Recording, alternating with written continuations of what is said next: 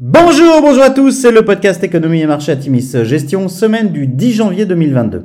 Alors petit avertissement, les performances passées ne préjugent pas des performances futures, bien lire les documents de référence des fonds avant d'investir, et puis nous allons citer un certain nombre d'entreprises, il s'agit d'une simple illustration de notre propos et non d'une invitation à l'achat. Alors cette semaine, nous avons titré La tech au régime sec avec un point d'interrogation. La première semaine de l'année 2022 a de nouveau été difficile pour les fonds croissance.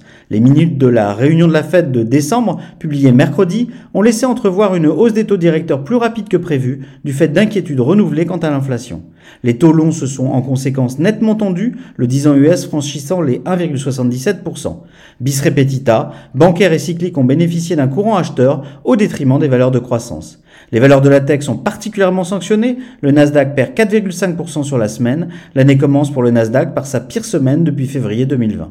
Vendredi, le rapport officiel sur l'emploi américain a affiché deux fois moins de création de postes que prévu en décembre et des hausses de salaire plus élevées que prévu, envoyant un message trouble aux investisseurs un moment où l'inflation semble s'envoler.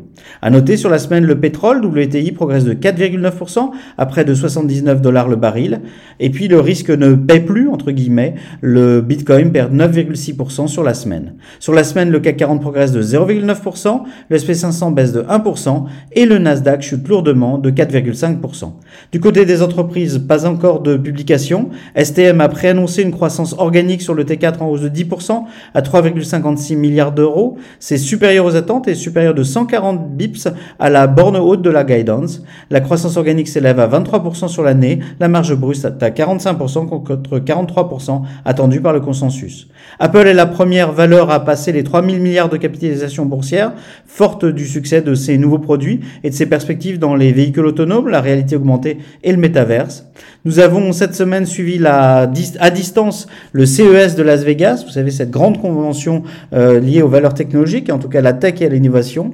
Alors prototype de véhicules électriques chez Sony, tracteur autonome chez Deere, ambition de General Motors et positionnement au cœur des défis actuels de Qualcomm sont parmi les confirmations de ce CES.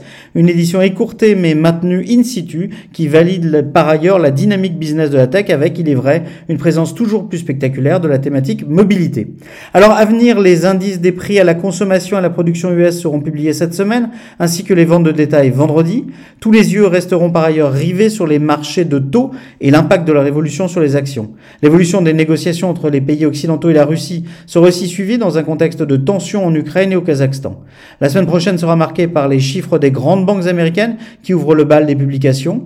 Nous devons à la fois prendre acte d'un environnement défavorable aux valeurs de croissance sur les marchés à court terme et de tendances de fonds extrêmement porteuses sur le long terme. Nous avons ainsi allégé nos positions sur plusieurs dossiers à fort bêta dans les fonds thématiques sans pour autant capituler sur des dossiers à fort potentiel. Ces mouvements bénéficient à des dossiers plus cycliques et nous permettent de résister en relatif. Le juge de paix sera en ce début d'année le cycle de publication qui devrait mettre de la rationalité pour plusieurs dossiers trop sévèrement solutionnés selon nous.